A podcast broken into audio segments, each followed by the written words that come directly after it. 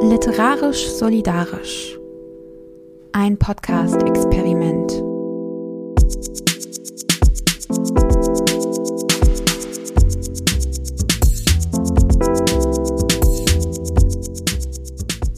Hallo und herzlich willkommen zur zweiten Folge Literarisch Solidarisch. In dieser Folge haben wir uns etwas Unterstützung geholt, nämlich von Raffaela Edelbauer und Elnas Farabaksch. Wir stellen die beiden aber gleich nochmal im Detail vor. Und wir haben uns in dieser Folge dem Thema Neid gewidmet und die beiden gefragt, wie sie mit Neid umgehen und ob sie irgendwelche Lösungsvorschläge haben, wie wir im Literaturbetrieb besser mit Neid umgehen können. Elnas Farabaksch ist queere Künstlerin, Dichterin und Aktivistin. Im Schreiben beschäftigt sich Elnas mit den Themen Familie, Spiritualität, Flucht und Mental Health. Elnas hat den Master Biografisches und Kreatives Schreiben an der Alice Salomon Hochschule in Berlin studiert und gibt Workshops im kreativen Schreiben und macht Bildungsarbeit zu intersektionalen Themen. Elnas erster Lyrikband Navi ist 2023 im Worten und Meer Verlag erschienen, wovon jetzt auch eine zweite Auflage erhältlich ist. Ja, Raffaela Edelbauer ist eine lesbische Autorin und lebt in Wien.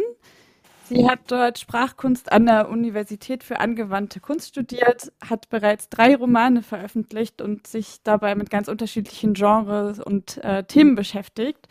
2019 ist der Roman Das flüssige Land erschienen. Es ist eine Dystopie und ein Anti-Heimat-Roman. 2021 folgte dann der Roman Dave als Science-Fiction-Roman und 2023 mit ähm, Die Inkommensurablen dann ein historischer Roman, der 1914 kurz vor dem Ausbruch des Ersten Weltkriegs in Wien spielt. Kann ich auch sehr empfehlen, lese ich nämlich gerade und ähm, falls ihr noch ein Weihnachtsgeschenk sucht, ähm, kauft es gerne mal. Alle diese drei Romane waren für Buchpreise nominiert. Äh, der Roman Dave wurde mit dem österreichischen Buchpreis ausgezeichnet. Beide anderen Romane waren auf der Longlist des Deutschen Buchpreises und ähm, das Flüssige Land hat es dann sogar auf die Shortlist geschafft. Raffaela, du hast aber auch noch andere Preise erhalten, um nur eins zu nennen, nämlich den Publikumspreis des Bachmann-Wettbewerbs im Jahr 2018.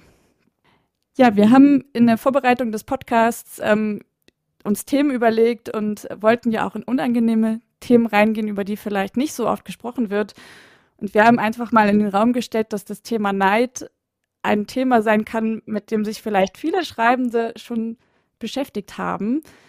Aber ähm, ihr beide seid ja total erfolgreich in dem, was ihr macht. Wir wollten mal mit der Frage beginnen. Könnt ihr mit Neid überhaupt was anfangen? Kennt ihr das? Habt ihr das schon erlebt äh, in eurem schreibenden Schaffen? Ähm, ich beginne gleich mal, weil ähm, äh, ja, ich unmuted bin und ähm, muss sagen, permanent. Also das ist ganz schrecklich. Jetzt war gerade eben wieder der, der Buchpreis und das war für mich psychisch eine immens schwierige Situation aus irgendeinem Grund. Ja, ich weiß gar nicht, wo ich anfangen soll, ehrlich gesagt. Also es ist, es ist wahnsinnig schwierig und ich finde, dass diese Formate, also gerade die Formate, wo man dann sogar teilweise einfach leiblich anwesend ist und dann grinsen muss, äh, während extrem großer Druck auf einem lastet und äh, irgendeine Kamera einem ins Gesicht gehalten wird, das finde ich wahnsinnig schwierig. Und ähm, kann mich teilweise nur davon abgrenzen, indem ich einfach nicht auf Social Media schaue oder indem ich einfach nicht die, nicht die Nachrichten verfolge. Und das ist dann schon, es nimmt manchmal schon komödiantische Züge an, weil ich dann teilweise für Wochen einfach nicht weiß, was im Literaturbetrieb ist und alles über irgendwas unterhalten und ich habe keine Ahnung, weil ich einfach nicht mehr mich reinschauen traue in die Feuilletons. Ähm, also ja, ich glaube, ich kann davon ein Lied singen. Ähm, danke. Ja, ich musste sehr schmunzeln, als Raffaela du Sachen beschrieben hast. ähm, ich würde sagen, in sozialen Medien bin ich noch nicht ähm, da angelangt, dass so andere Leute ja so böse Sachen unter meinen Büchern schreiben. Also mein Buch ist erst im April dieses Jahr rausgekommen. Zwar habe ich das Gefühl, ich bin darin erfolgreich und es wird auch also immer mehr Menschen schreiben mir und lesen die Bücher, äh, lesen das Buch und meine Texte. Aber ich würde sagen, es ist, es gab schon immer mal hier und da etwas und ähm, ich habe es dann gelöscht oder so in sozialen Medien oder löschen lassen. Also ich glaube, bei mir kommt auch nochmal die Komponente Rass Rassismus dazu. Ich glaube, ähm, also die Mehrheitsgesellschaft will nicht, dass ich schreibe und dass ich in der deutschen Sprache schreibe und im deutschen Buch und der deutschen Buchlandschaft erfolgreich bin. Ich glaube, also da ist so die Missgunst ähm, noch extremer. es ist mein Gefühl, wenn ich so von anderen BIPOC-Kolleginnen äh, mitbekomme, was für Shitstorm die erleben, das ist ähm, immens. Das ist also schon auch existenziell gefährlich ähm, für die. Aber ja, Neid kenne ich auf jeden Fall auch sehr gut. Natürlich auch bei mir selber. Also jetzt gerade zum Beispiel als Hatice so vorgelesen hat, was du, Raffaela, so schon alles an Preise gewonnen hast, bin ich so, oh mein Gott, voll krass. Oh, ich bin auch neidisch. Ich will auch gerne da, da und da was gewinnen. Aber das wirst du ganz sicher sehr bald. ich danke dir und gleichzeitig gönne ich es dir mega krass und ich freue mich, dass du Erfolg hast. Und ich glaube, also ich versuche auch immer, also manchmal gelingt es mir auch nicht, aber manchmal versuche ich, also ich versuche meistens, ähm, sobald ich Neid empfinde, in, innerlich zu reflektieren und nochmal zu überlegen, hey, ich gönne das der Person mega krass. Also außer es ist jetzt wirklich eine Person, der ich das nicht gönne. ähm, da können, kennen wir einige ähm, Verlage, die sehr problematisch sind äh, oder Menschen. Mh, mm, aber genau, meistens versuche ich dann nochmal in mich zu gehen und zu überlegen, hey, ich gönne das der Person. Ich finde es richtig cool, dass, ja, soll die Person noch mehr abstauben. Richtig cool. ja, aber natürlich manchmal gelingt es mir nicht, ja. Es kann ja auch wirklich beides zusammen existieren. Ähm, also mehrere Gefühle gleichzeitig, ne? Finde ich, glaube ich, auch immer wichtig, daran zu denken, dass das beides sein kann. Man kann sich freuen für eine Person und neidisch sein. Äh, Raffaela, wie gehst du damit um? Hast du auch eine Strategie, wenn du mal neidisch bist? Nein, überhaupt nicht. muss, ich mir, muss ich mir noch zulegen. Ähm, schau, es ist natürlich ein, ein großer Unterschied, ob das jetzt jemand ist, den, die ich wahnsinnig gerne mag, sehr schätze, denke, dass das eine total wichtige Arbeit ist und so. Und dann gibt es natürlich Leute, die werden unablässig mit Preisen überhäuft und man denkt sich, also ich glaube, man darf auch sozusagen bei ästhetischen Programmen oder, oder, oder, oder einfach Ansätzen, man darf sich doch denken, ich finde das einfach nicht gut. Das ist total in Ordnung. Also davon lebt ja die Literatur, dass man manche Sachen gelungener findet und manche nicht. Und natürlich davon hängt das schon auch ab. Also klar, natürlich bei manchen Leuten denke ich mir, wow, das ist einfach wahnsinnig verdient und, und ja, bei vielen ist es auch wahnsinnig spät und dann denkt man sich, boah, die ganzen Jahre und so. Also da gibt es ja total verschiedene Situationen. Aber ich finde schon, ehrlich gesagt, dass der Literaturbetrieb dieses kompetitive Element total äh, fördert einfach. Und dass gerade sowas wie der Bachmann-Preis, also das, das war eine schreckliche Erfahrung für mich, ehrlich gesagt wo du jeden Tag irgendwie in der Zeitung liest, jetzt, das ist jetzt ähm, die Spitzenreiterin und auch gleichzeitig weiß man aber, also das, das ist wirklich, das hat mal der ausgewertet, dass je später man ist beim Lesen, man umso besser im Gedächtnis bleibt. Das heißt, dass immer die als Spitzenreiter bezeichnet werden, obwohl das ausgelost wird, die an den späten Tagen sind. Das ist einfach klar. Das ist jetzt sozusagen ein Mediengesetz. Wenn man sich das endlos anschaut, jeden Tag sechs Stunden Lesungen anschaut, dann kann man sich nicht an alles erinnern am Schluss. Und ähm, solche Situationen, glaube ich, die gibt's immer häufiger, um so ein Medienspektakel einfach ein bisschen einzufangen in dieser Literaturwelt, die ja schon um das Publikum ringt. Ja? Also wir äh, sind ja irgendwie dann auch wiederum als ganzer Betrieb in einem Wettkampf mit Streamingdiensten oder sowas. Wenn am Abend sich die Leute denken, lese ich ein gutes Buch oder schaue ich mir jetzt an Stranger Things oder sowas, dann schauen sich meistens Stranger Things an.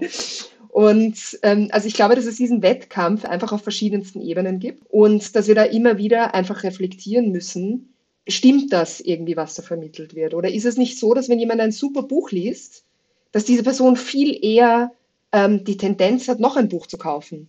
Also dass sich sozusagen das, was wir machen, ergänzt und, und potenziert in irgendeiner Weise und dafür sorgt, dass äh, tolle Diskurse aufgemacht werden. Und ja, also das versuche ich natürlich in meinem bewussten Leben, aber es ist nicht so einfach in meinem Unbewussten quasi.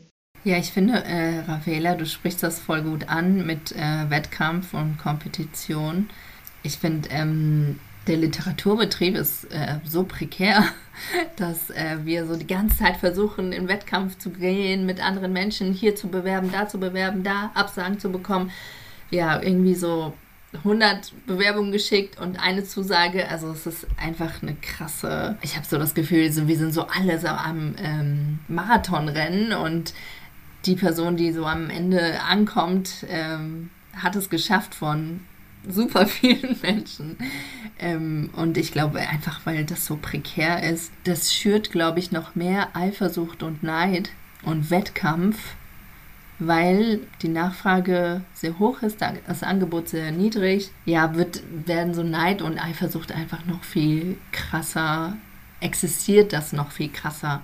Und gleichzeitig ist, also ich, meine Erfahrung war auch, als ich dann das Buch veröffentlicht hatte, also ich musste auch darauf gucken, dass das Buch auch verkauft wird. Also es, ist, es geht auch so um äh, Marktwirtschaft.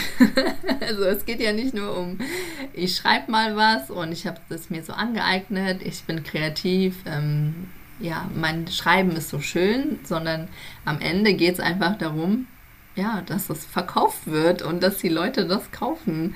Und ähm, ja, Kapitalismus und Marktwirtschaft ist einfach, das äh, existiert durch Wettbewerb, äh, Neid, Eifersucht, Missgunst und äh, Ellbogen. Ähm, ja, das ist auch so meine Erfahrung leider. Das war auf jeden Fall auch eine Frage, die wir hatten, weil wir auch das Gefühl hatten, im Literaturbetrieb und vor allem bei so krassen Wettbewerben wie dem Bachmann-Preis, da wird man wirklich so gegeneinander aufgehetzt irgendwie schon. Und dann ähm, hat man ja auch das Gefühl, wenn man nichts gewinnt, dann ist man hier der Verlierer dann geht man mit leeren Händen nach Hause, dann hat man auch kein Geld und man hat hier vielleicht auch noch Geld rein investiert. Ich weiß gar nicht, wie es ist, aber ähm, dieses Jahr wurde ja auch öffentlich gemacht, dass ähm, sie ihr Essen von dem Honorar bezahlen sollten oder so. Ich weiß nicht, ob das, äh, ich war da ja noch nie, keine Ahnung, inwieweit das stimmt, aber und auch nicht, wie hoch das Honorar ist, aber ähm, dass man, dass man das Gefühl hat, äh, wenn ich jetzt hier nichts gewinne, dann bin ich ja auch voll der Loser. Dann gehe ich ja als richtiger Loser nach Hause. Und was das wohl für ein Gefühl sein muss und vor allem auch, dass man sich auch gar nicht richtig wehren kann. Weil man soll ja, wenn sie diese Kommentare abgeben und du sitzt da und musst dir das anhören und du musst es dir anhören, du kannst, du hast keinen Weg, da wegzukommen, ähm, darfst du nicht mal vielleicht was sagen dazu. Und die haben vielleicht deinen Text einfach gar nicht verstanden. Ja, voll. Also das kann ich nur total bestätigen. Ich meine, ich, ich, ich wollte jetzt nur auch ein bisschen nachschießen, dass es natürlich stimmt und dass ich wirklich sagen kann, ähm, dass ich in vielfacher Weise bin ich auch, also es ist, was, was ich jetzt mache, ist natürlich auch Jammern auf hohem Niveau. Also es gibt Leute, die würden sich in meine äh, Situation wirklich lebhaftest hineinwünschen, glaube ich. Und es gibt so viele Dinge, in denen ich äh, wahnsinnig privilegiert bin. Also von davon, dass ich eben nicht von Rassismus betroffen bin und dass ich äh, in einem sicheren Land geboren bin und what not, aber auch natürlich, dass ich genug Bücher verdiene, um davon leben zu können. Also das, ich würde jetzt nicht sagen, dass das ein Zufall ist. Also ich glaube nicht, dass einem das einfach zufällt und dass das nichts mit der Qualität zu tun hat. Aber es gibt genügend Leute, die haben eine wahnsinnig hohe Qualität und haben dieses Privileg nicht. Also das heißt, es ist, es ist zwar kein Zufall, dass es da ist, aber es kann einem genommen werden, obwohl man diese ganze Arbeit geleistet hat. Ähm, also das wollte ich nur vorausschicken. Also es gibt total viele KollegInnen, die ich kenne, die nicht in dieser glücklichen Situation sind, in der ich bin. Und deswegen klingt es auch ein bisschen albern natürlich, wenn ich von Neid spreche, weil alle denken sich, vielleicht, ja, worüber beklagst du dich eigentlich? Und sei, sei doch froh, dass du auf dieser deutschen Buchpreisliste gestanden bist. Aber als ich, habe begonnen äh, zu schreiben und habe ein, ein Buch gemacht, bei einem ganz kleinen österreichischen Verlag und ich war bei der, also meine erste Leipziger Buchmesse, das war vor, ich weiß nicht, acht Jahren oder so. Und äh, da stand mein, mein Verleger neben mir und ich habe, ich weiß nicht, worüber ich gejammert habe. Ich glaube, ich habe irgendein Stipendium nicht bekommen. Es war wirklich existenziell. Und ich habe gesagt, je, wenn ich einmal wirklich ein großes Stipendium kriege, von dem ich ein Jahr lang leben kann, dann, dann beklage ich mich nie wieder. Und er hat gesagt, hey, ich kenne Leute, die sagen seit zehn Jahren, scheiße, dieses Jahr habe ich schon wieder nicht den Büchnerpreis bekommen. Ich bin ein Versager. Und Das stimmt. Also das stimmt leider. Also zum Beispiel dieses Jahr beim Deutschen Buchpreis habe ich mir gedacht, hey, du warst schon mal, als du 27 warst, vor fünf Jahren auf der Shortlist. Wenn du nicht wieder auf die Shortlist kommst, dann bist du eigentlich rückwärts gegangen. Dann war eigentlich alles umsonst und so. Und so ist halt mein innerer Dialog und ähm, oder Monolog eigentlich. Aber das ist schwer abzustellen. Es ist wirklich schwer abzustellen, weil halt eine permanente Quantifizierung stattfindet. Weil Bücher im Gegensatz zu Texten, also ich mache diese Unterscheidung auch immer, mir ist das sehr wichtig, ich schreibe Texte, aber was ich verkaufe, sind Bücher und ein Text ist quasi ein offenes Format, wo man immer was ändern kann und das nicht direkt ein, ein marktwirtschaftliches Produkt sein muss. Aber letzten Endes wird unser Erfolg dann doch in, in Büchern, in Produkten gemessen. Und das ist halt, glaube ich, für KünstlerInnen ist das ein, ein Spagat irgendwie mental. Ja, total. Danke dir. Äh, dass du das äh, sagst, Spagat, das trifft das so gut. Zwischendrin dachte ich auch so, ach, ich gebe das jetzt wieder auf, weil wie kann ich aus meiner Kunst ein Produkt kreieren, was dann auf dem Markt verkauft werden muss? Also das war schon, das fühlte sich schon wie so ein Widerspruch in sich an. Gleichzeitig wollte ich aber trotzdem, dass Menschen meine Texte auch lesen, weil ich glaube, sie, meine Texte transportieren wichtige Botschaften und ich will auch dazugehören und ich will das auch Teil dieser Autorenwelt, Literaturwelt sein. Aber auf jeden Fall, das ist mir ein großes Spagat in, mit der Kunst und dann dieser Verkauf und dann diese krasse Konkurrenz von wer kriegt welchen Preis, wer kommt auf welche Listen, wer wird angefragt permanent, wer wird bezahlt für das, was die Person macht. Ja, und ich glaube einfach, weil, weil das Angebot einfach dieser Job so prekär ist. Es geht immer um Existenz, es geht immer um, wie finanziere ich mir nicht, nicht die nächsten sechs Monate oder zwei Monate oder ein ganzes Jahr? Gibt es ein Stipendium für das ganze Jahr? Und wenn ich das kriege, kann ich dann darauf dann schreiben in der Zeit überhaupt? Kommt meine Kreativität, schaffe ich das überhaupt? Und was ist, wenn ich ein Jahr geschrieben habe und es dann publiziere und es wird nicht erfolgreich, dann habe ich ein, ein Jahr an Scheiße sitzen und dann will ich es natürlich auch nicht so betiteln, weil ich finde das alles wertvoll, was wir schreiben, aber wenn, was ist, wenn es dann nicht gekauft wird, also es sind so permanente Struggles, mit denen man beschäftigt ist in diesem Job. Habe ich auch, also natürlich gibt es Menschen da draußen, die auch schreiben, die auch ähnliche Sachen schreiben wie ich. Und trotzdem habe ich das Gefühl, ich bin so alleine damit und ich muss alleine kämpfen und mich beweisen und durchhalten und mich irgendwie finanzieren ähm, und gleichzeitig mache ich Kunst. Ja, das ist einfach, ja, einfach ein Spagat, wie du sagst. Es gibt ja jetzt auch so unfassbar viel Konkurrenz in jedem, also in jeder Kunstsparte und auch bei Büchern sagen ja ganz viele BuchhändlerInnen vor allem, um irgendwie den Betrieb zu retten, brauchen wir weniger Bücher. Und äh, das finde ich immer ein bisschen krass. Ähm, ich wollte nochmal vielleicht zurückkommen auf den, auf den äh, Instagram-Post, Raffaela, von dir, weil du hast da reingeschrieben und da bin ich, ähm, da dachte ich, what? Da hast du geschrieben, ähm, du fühlst dich wie so ein Verlierer und du musst es ja eigentlich immer auf die Shortlist oder so schaffen und das ist ja voll der krasse Druck. Ähm, den du dir da aufbaust. Und äh, was meinst du, wo dieser Druck so richtig herkommt? Kommt das nur von dir oder meinst du, dass es auch so ein bisschen durch den Literaturbetrieb ähm, so ein bisschen auch befeuert wird, dass du dir so krass viel Druck machst? Ich nehme mal an, das war ironisch gemeint in dem Zusammenhang oder so ein bisschen überspitzt formuliert, dass ich gesagt habe, ja, mein, mein interner Monolog ist sozusagen, du musst dies, du musst jenes schaffen. Ähm, also ja, klar, wir haben all die Faktoren, die wir jetzt gerade schon besprochen haben und die muss man auch irgendwie in die Verantwortung nehmen. Aber natürlich ist es auch meine eigene Verantwortung, ehrlich gesagt, das dann zu relativieren. Also wenn ich mir anhöre, wie wir über uns selbst sprechen, dann, also wir würden ja niemals so über jemand anderen sprechen. Also der, der Gedanke, dass ich sage, boah, du bist nicht auf die Shortlist gekommen, du bist ja ein Verlierer. Nicht, dass ich das sage, sondern dass ich auch das auch nur denken würde, das wäre absurd. Also ich habe mir gedacht, ehrlich, was für Heroes, die da auf dieser Liste stehen. Ich meine, jeder davon hat ein Buch fertig geschrieben und ja, das ist natürlich etwas, das, wo es komplett irrational ist, wie ich mich sozusagen selbst beurteile und wie ich andere Leute beurteile. Ähm, und auf der anderen Seite, ja, natürlich, also wenn ich ausschließlich davon leben will und ich habe keinen Plan B, ich hatte nie einen Plan B, ich habe keine Rücklagen bekommen. Ja? Also es, es, es ist einfach so, ich muss mich selber finanzieren und ähm, ich habe alles auf die Literatur gesetzt. Dann muss ich alle zwei Jahre ein Buch haben das entsprechend erfolgreich ist. Anders geht das nicht, weil das finde ich ein bisschen, das kann man auch sagen. Es ist nämlich vergessen, was du gemacht hast. Was ich 2017 gemacht habe, ist ja schon längst vergessen. Und mir wurde jetzt auch bei diesem deutschen Buchpreis gesagt, hey, weißt du, warum du nicht auf die Shortlist gekommen bist? Weil die wollen mal was Neues. Die wollen mal quasi so frisches, frische Wind oder irgendwen, den sie entdecken können. Und ich denke mir so, holy crap, ich bin 33 und ich bin jetzt schon die Generation, wo sie jetzt was Neues wollen. Also wie schnelllebig ist das? Ich finde, das ist nicht, wie wir Literatur eigentlich denken. Wir denken, Literatur ist etwas, was bleibt. Aber zeitgenössische Literatur wird mit ganz anderem Maß gemessen. Passt, nächste Woche brauchst du schon wieder was Neues, das du in die Zeitung drucken kannst.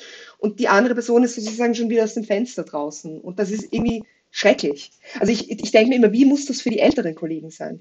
Ich meine, stell dir mal vor, du bist 70 oder so und, und siehst dann einfach, wie jede, alle zwei Jahre kommt so eine neue Generation rein, die dann durchgehypt werden. Und du machst das vielleicht schon 50 Jahre auf ziemlich hohem Niveau und es merkt einfach niemand oder merkt es nicht mehr oder so.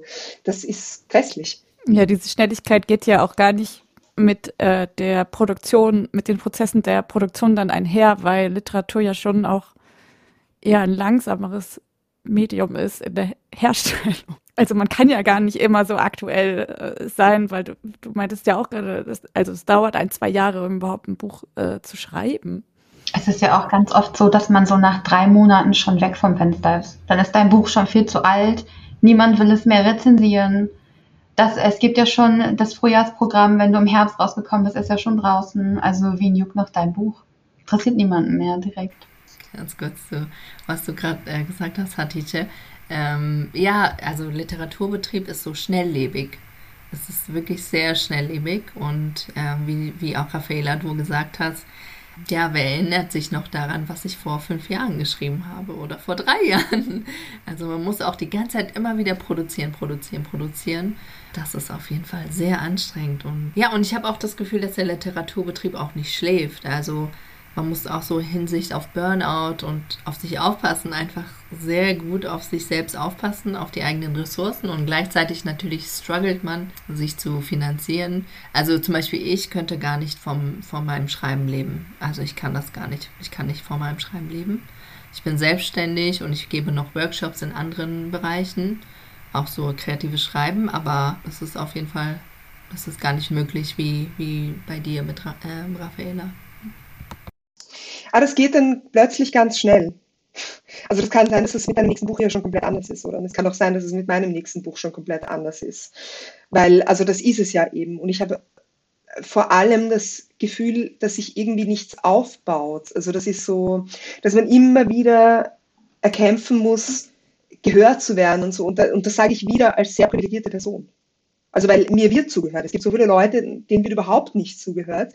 Und selbst bei mir ist es so, dass ich mir denken muss, es ist, es ist eigentlich total wurscht, was ich gemacht. Also dass da irgendwelche Preise an der Wand hängen. Weil das Wichtige ist, der Preisträger, die Preisträgerin aus diesem Jahr. Und, ähm, und ich habe auch das Gefühl, also das, aber ich bin mir nicht sicher, das ist noch ein unausgereifter Gedanke, der mir gerade gekommen ist.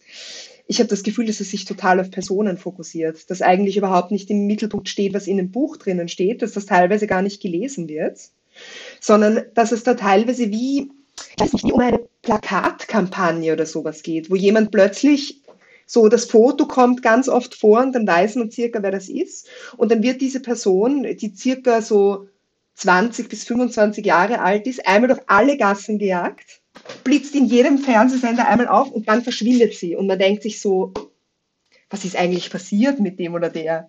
Und das ist tatsächlich so, also da gibt es auch Untersuchungen dazu, dass die aller, aller, allermeisten Leute, ich glaube 95 Prozent der Leute, die ein Buch machen, kein zweites mehr machen. Weil, weil die, das Novum ist so wichtig, ja, das, und das nützt sich ab. Es ist wie eine Art Jahrmarkt oder sowas.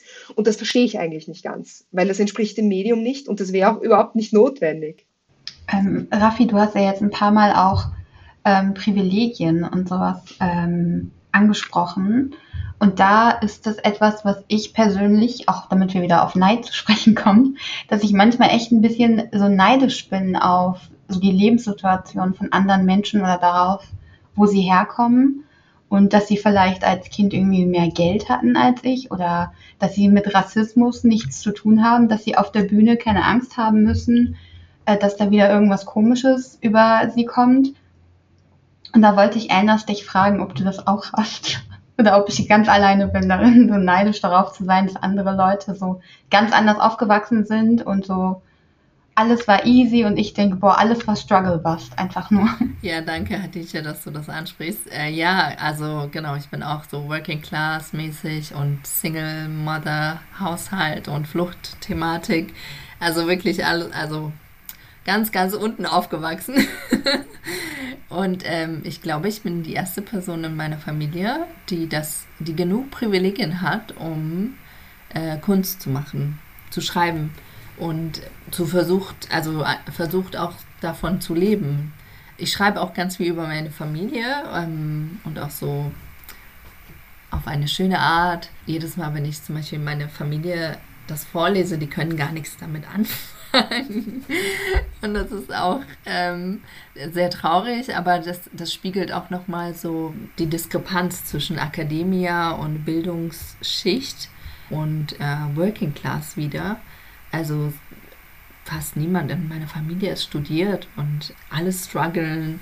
Ähm, dann auch so äh, zum Thema Rassismus. Ähm, wenige BIPOCs schaffen es überhaupt zu studieren und wenn sie dann studieren, dann eher etwas, womit sie viel Geld verdienen können, perspektivisch, und nicht ähm, Kunst, womit sie nicht so viel Geld verdienen können. Also ich kenne auch viele BIPOCs, die das nebenher machen, die ähm, auch wissen, dass sie damit nicht viel Geld verdienen werden, ähm, weil die Hürden sehr hoch sind. Für weiße Menschen sind ja die Hürden schon sehr hoch oder für weiße queere Menschen, aber äh, für BIPOCs ist ganz unten Zugänge gibt es kaum. Dann werden unsere Texte kaum gelesen. Es gibt immer wieder, Jahr für Jahr verändert sich das, habe ich das Gefühl, dass Leute auch mal das lesen von uns und das auch mal ernst nehmen und uns dann für Lesungen doch bezahlen oder uns doch in Erwägung ziehen für einen Preis. Aber genau, auch so im Hinblick Preis, also jetzt habe ich auch immer wieder mitgekriegt, dass so andere BIPOCs so Preise gewonnen haben. Und da habe ich, ich habe mich so aus tiefstem Herzen gefreut für die, weil ich so, ich war so cool, cool, dass die es geschafft haben. Also die sind auch so Role Models für mich. Das ist auch wichtig, dass wir Role Models in der Gesellschaft haben. Dazu wollte ich auch nochmal sagen, dieses Jahr beim Bachmann-Preis war ja auch Denis Utlu dabei. Und äh, da war ja auch voll die Diskussion darüber, dass sein Text einfach gar nicht richtig verstanden wurde und auch die, die ganzen Referenzen, die da drin waren, wurden auch nicht nachgeguckt von der Jury. Und der Text wurde einfach so, es wurde einfach so beiseite geschoben, weil die, ich habe es nicht verstanden, ja, mir egal dann. Aber den Text von dieser Person, ja, den verstehe ich. Deshalb hier ein Preis. So hat man manchmal das Gefühl.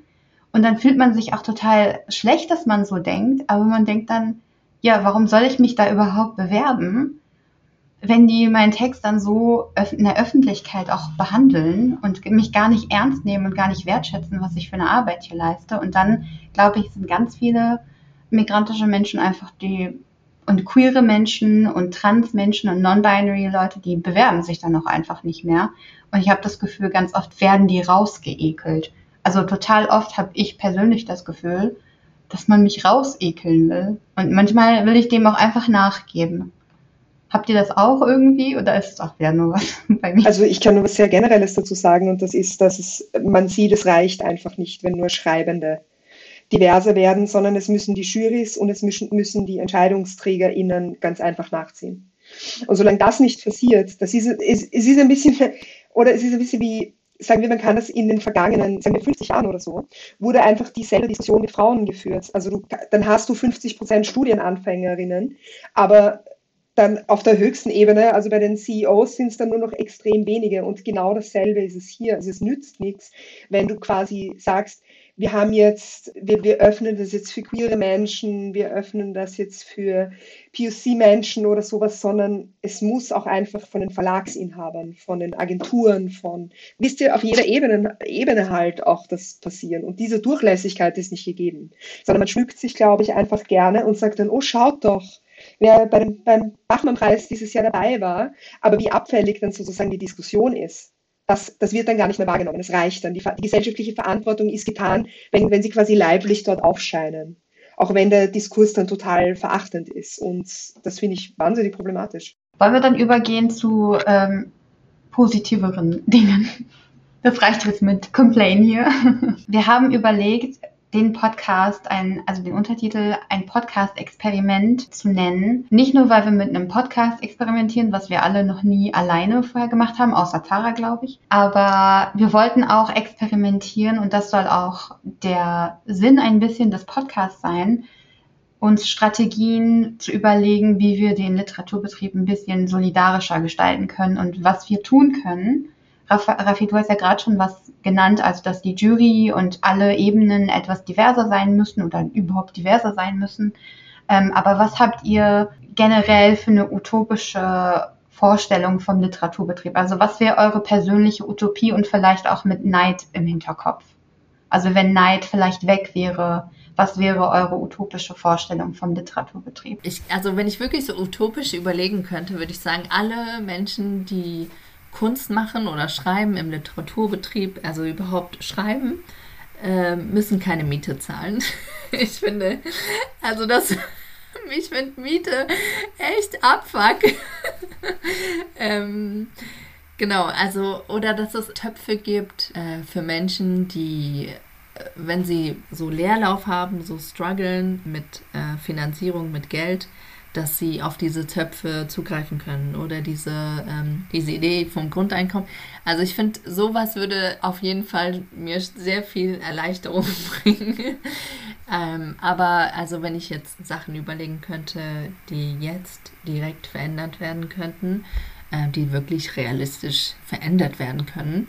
Einmal das, was Raffaela schon vorhin gesagt hat, dass in den Jurys, in den Verlagen viel, viel, viel, viel, viel, viel, viel, viel mehr Menschen sitzen. Divers Menschen, also BIPOC, queer, trans, LGBTIQ, cis-Frauen und nicht so alles so weiß, cis, männlich dominiert ist, die wirklich die an den Hebeln sitzen, dass da viel, viel mehr Diversität stattfindet.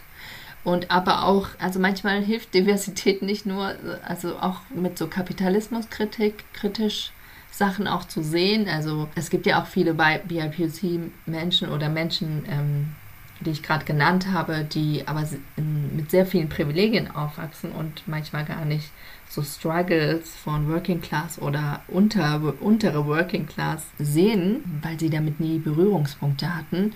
Also genau, deswegen so ein bisschen Kapitalismuskritik ist total wichtig. Also, also vielleicht bräuchte es auch regelmäßig so Workshops, weil ich gebe auch so Workshops zu verschiedenen intersektionalen Themen. Also so Critical Whiteness Workshops. So regelmäßig, also in jedem Unternehmen bräuchte das so alle sechs Monate. Ein Critical Whiteness Workshops oder Workshops zu queeren Topics. Also ich schreibe ja auch meine Texte, versuche ich ja auch mit äh, Gender-Sternchen zu schreiben oder auch der Verlag, wo Hatice und ich veröffentlicht haben, da geht es ja auch viel um Trans- und LGBTIQ-Themen und da wird ja auch ähm, darauf geachtet, dass auch die Sprache gegendert wird. Also im Literaturbetrieb, also immer wieder höre hör ich dann auch, ja, Genderwahn, Gendersternchen, dies, das, das kann man ja nicht mehr lesen. Also genau, ich möchte diese Diskussion einfach nicht mehr führen. Es, es ist over, I'm over. genau, also Veränderung in Verlagen, Veränderung in den Juries, Veränderung Kapitalismuskritik, kritisch im Sinne von, wer kann sich das überhaupt leisten zu schreiben? Wer wird ausgeschlossen? Gesellschaftlich ausgeschlossen, absichtlich? Ähm, genau, das sind so ähm, ja, also ich glaube, dass ehrlich gesagt in Zukunft ohne ein bedingungsloses Grundeinkommen wir verloren sind. Also das, was alles betrifft. Das betrifft zum Beispiel auch genauso den Klimawandel. Es kann keine Zukunft geben ohne Degrowth, ohne per, also dieses, dieses Paradigma der permanenten gesteigerten Produktion, des permanenten Neuen in Frage zu stellen auf einer ganz tiefen Ebene ja, wie die gesamte Gesellschaft funktioniert, sehe ich ehrlich gesagt nicht. Also wir können eine Utopie formulieren und zu sagen, ja, na klar, wir wollen eine diverse Jury haben und diverse Verlagsleiter, aber ohne die Grundlagenarbeit zu leisten, dass sich Generation für Generation was ändert und sich die Leute das auch leisten können, Dingen nachzukommen, ohne dass sie schon mit dem Silver Spoon im Mund geboren werden, glaube ich, kann das nicht funktionieren. Und ohne das wird dann immer, also dann kommt halt immer wieder, ja, ja, es ist halt eine Quote. Quoten, die, die quasi Leute begünstigen, die das eigentlich nicht verdienen und so weiter. Also das kennen wir ja, oder?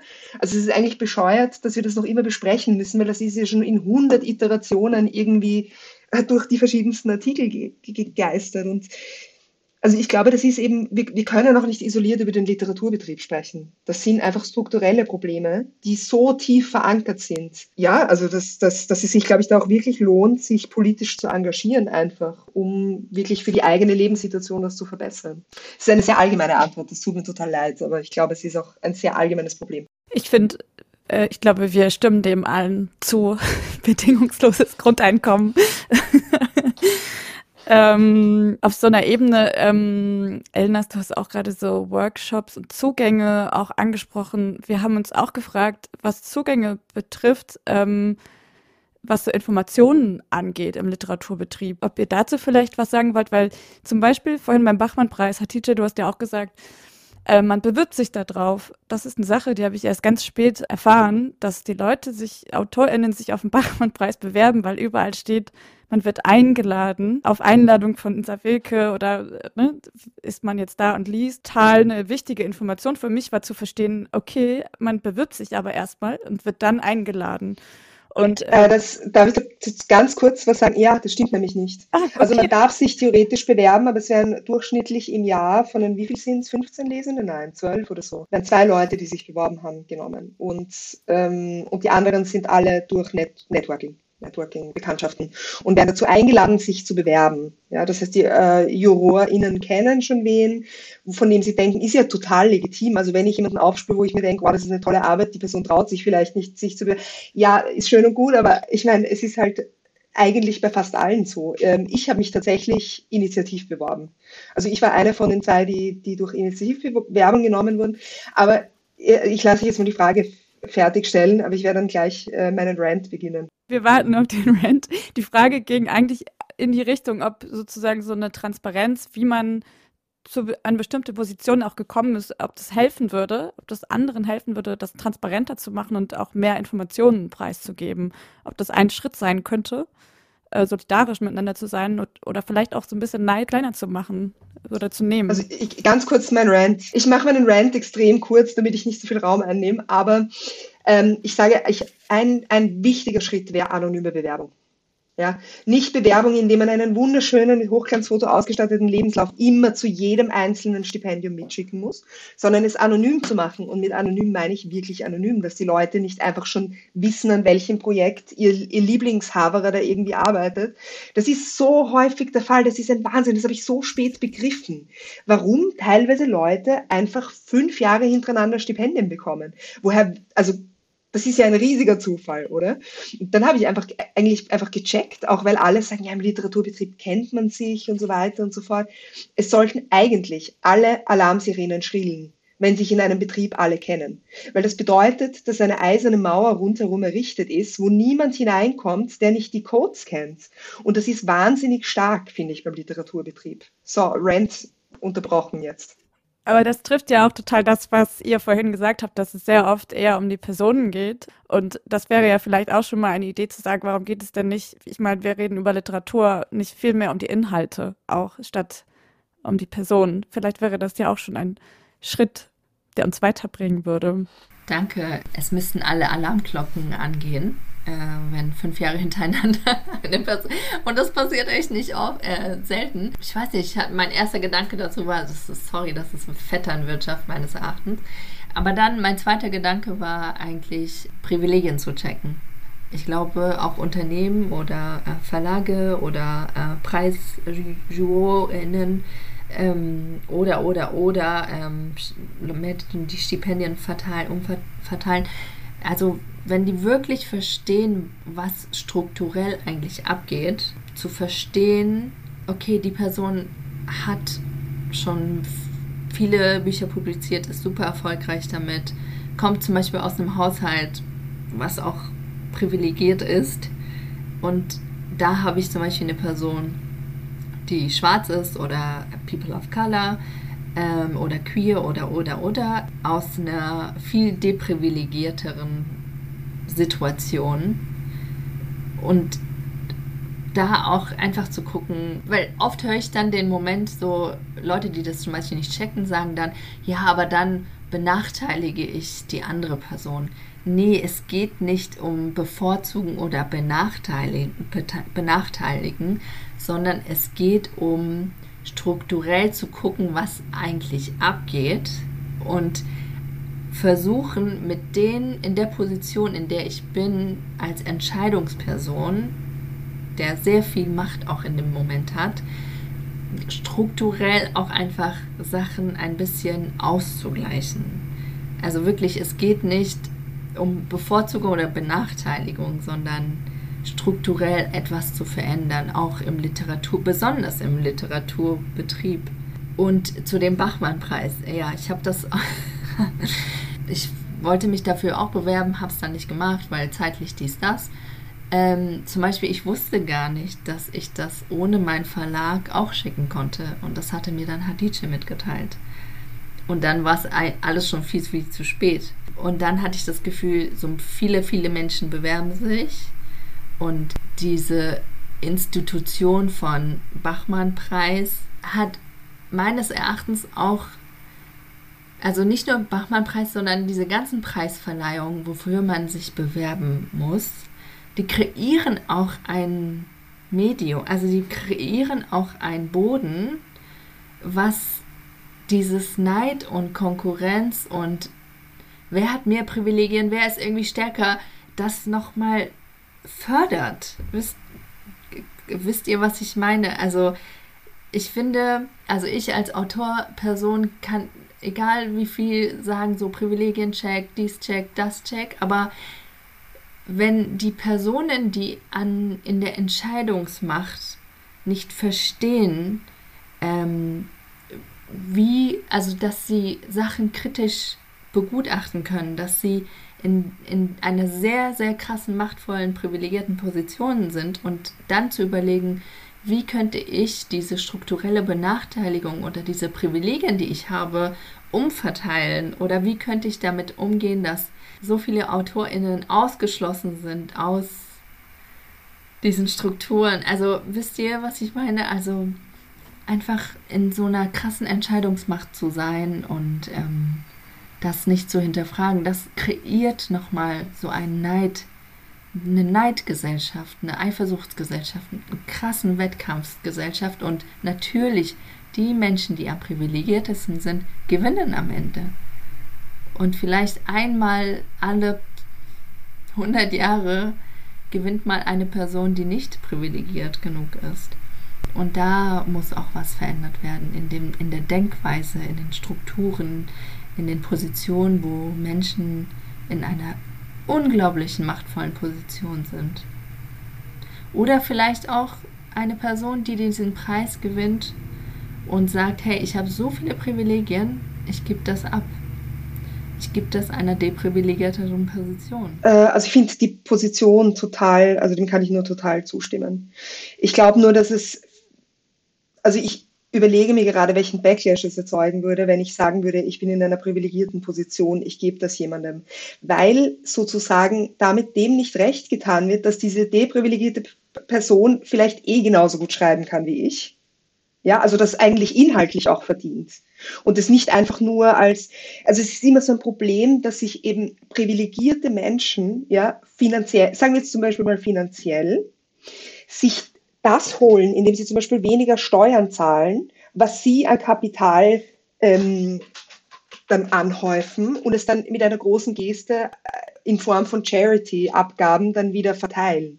Und ich finde, man könnte aber durchaus auch mit systematischem Hebel rangehen, indem man zum Beispiel sagt, also es gibt ja zum Beispiel am Arbeitsmarkt, gibt schon seit sehr vielen Jahren ähm, einfach das Credo, bei gleicher Qualifikation wird zum Beispiel bei Berufen, wo nicht viele Frauen arbeiten, die weibliche Bewerberin bevorzugt. So. Und wenn man jetzt sagt, bei gleicher Qualifikation, und ich glaube, diese Jury streiten dann ja oft darum, was das Beste ist, die haben dann, sagen wir, 20 Texte am Tisch und wissen, zehn Stipendien haben sie zu vergeben. Und dann, wenn man sagt, okay, die sind eigentlich gleich gut, wir schauen uns jetzt mal die sozioökonomischen Hintergründe an und geben das an die Leute, die es einfach daher dringender brauchen. Wir schauen uns an, wie oft diese Person schon dieses Jahr einen Preis bekommen hat und so weiter und so fort.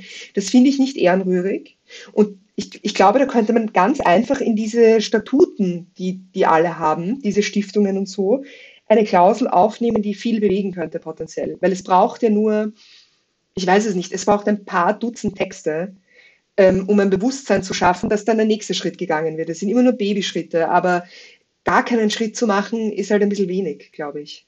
Ja, ich finde den Gedanken auch total interessant, dass eigentlich das von der Jury oder von der, der Institution, die den Preis austrägt, die sich Systeme überlegen, wie können wir, wie können auch mehrere Leute auch davon profitieren, oder? Also das finde ich halt auch, also klar, wir haben begrenzt Geld, aber wir haben so und so viele Leute, die sich bewerben, dann kommen ein paar Leute durch, das sind schon nicht viele, aber die dann auch noch in eine Konkurrenzsituation zu stellen, vielleicht gibt es ja auch Möglichkeiten, wie Leute nicht als VerliererInnen da rausgehen. Also ähm, Geld ist das eine, aber vielleicht gibt es ja auch noch andere Sachen, die man mitnehmen kann, Workshops oder Netzwerke, ähm, dass man sich kennenlernt, irgendwie austauscht. Und ähm, vielleicht ist das jetzt auch eine utopische Vorstellung, weil wahrscheinlich braucht es auch Zeit und Geld und vielleicht kriegen die auch gar nicht so viel Geld, sich da was zu überlegen, aber ähm, so dieses Gefühl davon, du hast es schon irgendwohin geschafft und dann gehst du aber als Verliererin nach Hause, das, äh, ich frage mich, ob das so sein muss. Also genau, Geld ist das eine, da wäre es schön, wenn es besser verteilt oder umverteilt werden könnte. Aber so dieser Konkurrenzgedanke, weil letztendlich es ist ja auch nicht so, es ist ja am Ende ist ein Text, der wird ausgewählt, aber das heißt ja nicht, dass das der beste Text ist. So, ich glaube, da sind sich ja auch wahrscheinlich alle in den Räumen einig, aber es kommt immer so rüber, als ob das jetzt der beste Text und der hat dann die Aufmerksamkeit so. Glaubt ihr, da können wir noch was ändern oder wie seht ihr das so? erinnerst du nichts, auf jeden Fall. Ja, auf jeden Fall. Also ich finde auch, die sollten sich wenigstens die Mühe machen, abzusagen. Für Menschen, die ähm, nicht genommen worden sind oder nicht in verschiedenen Runden gekommen sind. Und vielleicht auch so zu sagen, warum man abgelehnt wird. Ich frage mich auch, weil man hat, also natürlich brauchen die Institutionen Ressourcen und alles dafür. Aber auch ich brauche Ressourcen und auch ich habe Ressourcen reingesteckt, mich zu bewerben und ganz viel zu schreiben und Zeit aufgewendet. Also wisst ihr, und, und noch, weiß nicht, ich glaube beim Bachmann-Preis war es dieses Jahr 200 Leute oder 500 Leute, ich weiß gar nicht. 500 Leute sitzen und bewerben sich für einen Preis. Das heißt, sehr viele Ressourcen wurden dafür aufgebracht, sich zu bewerben und am Ende gewinnt eine Person. Also vielleicht finanzielle Vergütung oder hey, äh, du hast diesen Preis nicht gekriegt, aber wir bewerben dich mit deiner Bewerbung für einen anderen Preis. Also es geht in diese Runde oder in die nächste Runde oder in anderen Runden. Also und auch so, dass das, was genommen wird, also genau wie du auch schon sagst, also ich glaube nicht, dass es der beste Text war. Ähm, dass auch nochmal gesagt werden muss, dein Text, also bei so Absagen, dein Text war unglaublich schön, hat uns mega beeindruckt. Du als POC, queere Autorin, bla bla, bitte hör damit nicht auf. Keine Ahnung, also ich finde, das sind nur so Hirngespinste, die so durch meinen Kopf gehen. Ich finde, wir leben in einem System, was Neid, Eifersucht und krasse Konkurrenz und Imposter und ganz viele andere Sachen so produziert und wir müssen einfach überlegen, wie es anders geht. Und sei es, wir probieren irgendwas, was am Ende nicht funktioniert, aber alles besser als das, was gerade ist? Äh, mir ist noch jetzt zum Abschluss, weil wir ja noch äh, mit etwas Positivem enden wollten, noch ein, ein gutes Beispiel eingefallen. Und zwar das äh, Literaturhaus in München vergibt einen Preis, für den ich auch nominiert war, vor, vor zwei Jahren oder vor drei Jahren. Und die haben dann gesagt, hey, wir haben jetzt einen, einen Sieger gekürt, aber es war so ein schwieriges Jahr für Schreibende, dass wir allen einen Förderpreis auszahlen. Und dann haben alle auf dieser Shortlist einen Förderpreis bekommen und zwar genau zu den Konditionen, die normalerweise der Förder. Also das heißt, sie haben quasi das Preisgeld verdoppelt, damit jeder was bekommen kann. Und ich finde, dieser Gedanke geht schon total in die richtige Richtung, weil wenn wir sagen, hey, die, ich weiß es nicht, also zum Beispiel im Deutschen Buchpreis ist es so, dass die Shortlist, da kriegt man auch ein bisschen Geld und das ist sozusagen schon so wie ein, wie ein Preis ja, ein kleiner Preis oder sowas. Und ich finde, wenn wir zum Beispiel mehr Leute auszeichnen könnten, so dass es nicht sofort vergessen ist und so dass es wenigstens eine Anerkennungssumme gibt dafür, dass man sich beworben hat, dann minimiert man einfach auch das Risiko, das vielleicht für manche mit dieser Arbeit verbunden ist, die noch eine Erwerbsarbeit nebenher ähm, nachgehen müssen. Und solche kleinen Schritte fände ich schon immens wichtig und würde sicher viel an der Lebensrealität mehr, von mehr Menschen ändern, als nur von einer Person, die dann halt den Hauptpreis bekommt. So. Vielleicht noch eine, die allerletzte Frage, mit der wir hier rausgehen wollen. Ähm, und ihr habt das eigentlich schon alles gesagt. Also es ist jetzt eigentlich unnötig, das zu fragen, aber ich wollte noch mal, vielleicht könnt ihr zusammenfassen, was wäre denn so der allererste Schritt, irgendein Schritt, den wir heute gehen können zu einem solidarischeren Literaturbetrieb mit allem, was wir heute besprochen haben? Ich lehne mich mit meiner Antwort ganz kurz aus dem Boot. Ich ähm, bin der festen Überzeugung, dass es realistisch ist, dass wir in den nächsten zehn Jahren äh, ein bedingungsloses Grundeinkommen sehen. Da, da, bin ich der festen Überzeugung, dass das etwas ist, das ist möglich, das ist in Reichweite. Da gibt es jetzt Überlegungen dazu, die auch das Ganze auch wissenschaftlich fundieren, dass das eine sehr gute Idee ist. Oh, und ich glaube, das wird ein, ein, ein Game Changer sein. Auf jeden Fall bedingungsloses Einkommen. Ich, boah, das wäre einfach top, wenn das passieren, passieren könnte, ähm, wenn das eintritt.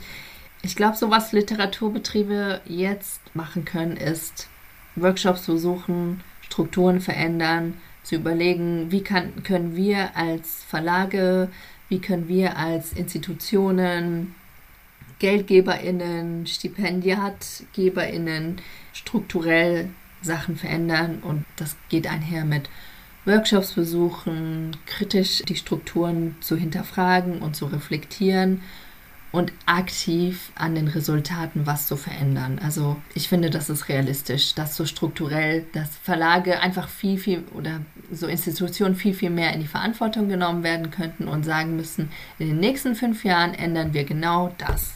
In den nächsten sechs Jahren ändern wir genau das. Also so wirklich kleinschrittig überlegen, was können wir im nächsten Jahr tun, was können wir im übernächsten Jahr tun, Strukturen zu verändern äh, diversere Teams, diversere JurorInnen, diversere Verlage, ähm, Verlage, die überhaupt Diversität sehen.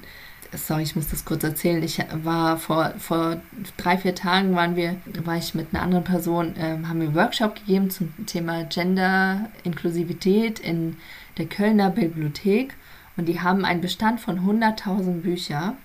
Und die haben uns ihre Bücher, die über die Themen Diversität, ähm, Gender und so berichten, haben die uns auf so einem Karren, haben sie in unser Workshop gebracht, um uns zu zeigen, wie viele Bücher sie haben. Und das waren vielleicht 30 Bücher. Das waren 30 Bücher von 100.000. Das kann doch nicht wahr sein. In Köln, in der Zentralbibliothek, wisst ihr, Landes- und Zentralbibliothek, sowas, das ist ein Armutszeugnis. Okay, das war's. Danke. Ja, dann bedanken wir uns bei euch ähm, dass ihr da wart und dass ihr so offen gesprochen habt. Vielen lieben Dank. Wenn euch der Podcast gefallen hat und ihr wollt, dass wir langfristig weiterarbeiten können, dann unterstützt uns doch einfach auf Steady. Den Link dazu findet ihr in den Show Notes, auf Instagram und wir würden uns sehr freuen.